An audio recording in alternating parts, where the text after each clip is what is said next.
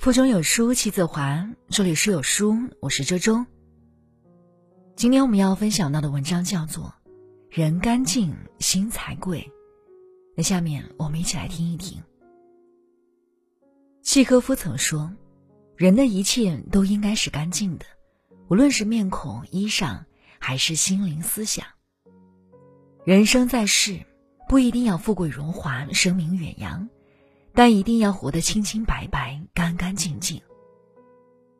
干净是最好的底牌，也是最可贵的品质。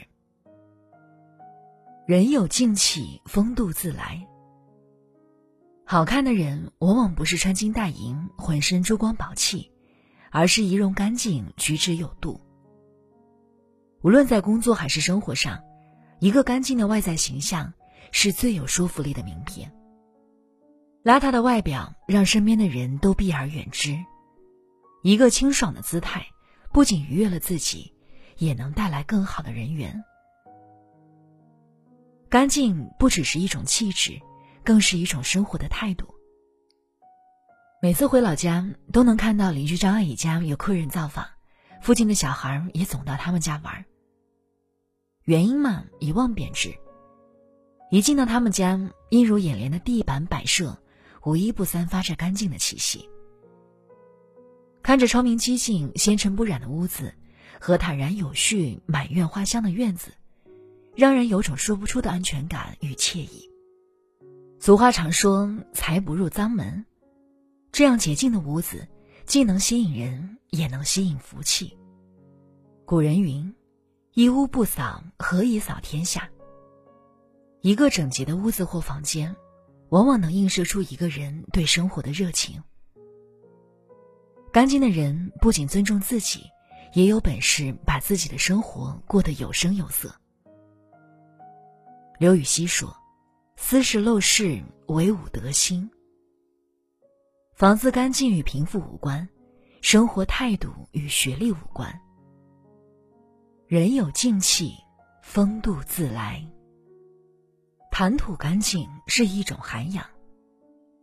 有句名言讲：“你说什么样的话，你就是什么样的人。”想要知道一个人的人品如何，观察他的谈吐便可得知一二。曾有网友讲过这样一个故事：有一次，他和一家公司的老总谈生意，老总对自己十分热情，开车接送，笑容满面，礼貌周到。几百万的单子，二人谈得十分投机，眼看就要签了。那时快到中午，他们便决定先吃饭再继续。但到了餐厅，那位老总好像变了一个人，点餐时对服务员呼来喝去，颐指气使。服务员稍慢一点，他就不耐烦的大呼小叫：“你们是聋了吗？还是少了一条腿？怎么还不上菜？”高高在上的样子和之前判若两人，结果当然是。几百万的单子泡汤了。古语云：“恶言不出口，苟言不留耳。”一个咄咄逼人、满嘴脏话的人，不会获得他人的尊重。《礼记》里讲：“水深而流缓，人贵而语迟。”一个真正有修养的人，往往谈吐干净。他们知道言语的力量。懂得顾及他人的感受。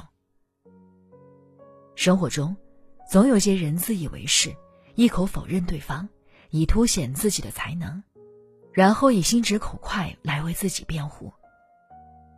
常言道：“说出去的话，泼出去的水。”自己的口瘾解了，却伤害了别人。好好说话是一种负责任、有涵养的表现。很多时候。话多不如话少，话少不如话好。说话前三思，懂得给人留一份体面。谈吐的干净是一种风度，是不让他人尴尬的体谅，是刻在骨子里的涵养。干净立世，心安一生。孟德斯鸠说：“美必须干干净净、清清白白，在形象上如此。”在内心中更是如此。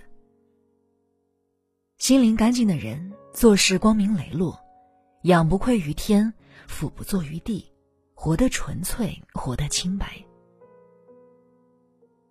杨绛先生一生跌宕坎坷，历经战乱、疾病、被迫害与亲人生离死别，却始终不改高洁的本性。在朋友眼里，他生活异常简朴，他的寓所没有过任何装修，始终安之若素。室内没有昂贵的摆设，只是浓浓的书卷气。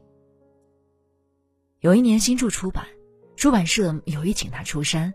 召开作品研讨会，他坦诚：“我把稿子交出去了，剩下怎么卖书就不是我该管的了。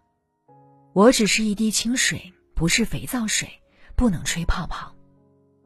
哪怕世界纷纷扰扰，灯红酒绿，也要在内心留一块净土，不为世事所左右，可以独处静好，可以爱我所爱，不屑闹市竞艳色，乐在幽谷着素妆。”虚名任凭随风去，只吐清香化作诗。庄子曰：“知人之用心若镜，不将不迎，应而不藏，故能胜物而不伤。”心灵干净的人，就像一块明镜，不为名所累，不为利所役，清清白白做人，坦坦荡荡做事。心安，则身安。很喜欢明朝那些事儿里的一句话：“在这个污浊的世界上，能够干干净净度过自己一生的人，是值得钦佩的。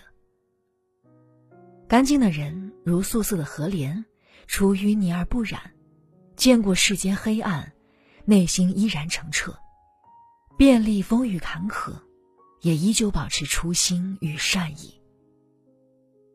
那一抹干净，是生命最真的底色。”也是岁月中最美的留白。听完文章，有书君要来送福利了。本期赠送的是二十四寸儿童尤克里里，四色可选，声音更逼真。这个夏天和孩子一起练习弹奏吧。拉着文墨长按扫码就可以免费领取了。在这个碎片化的时代，你有多久没有读完一本书了？长按扫描文末的二维码。在有书公众菜单免费领取五十二本好书，每天有主播读给你听。好了，那今天的文章呢就分享到这里了。如果觉得文章很好看，记得在文章末尾点击一下再看，或者把文章分享到朋友圈，和千万书友一起分享好文。我是周周，那我们下期再见。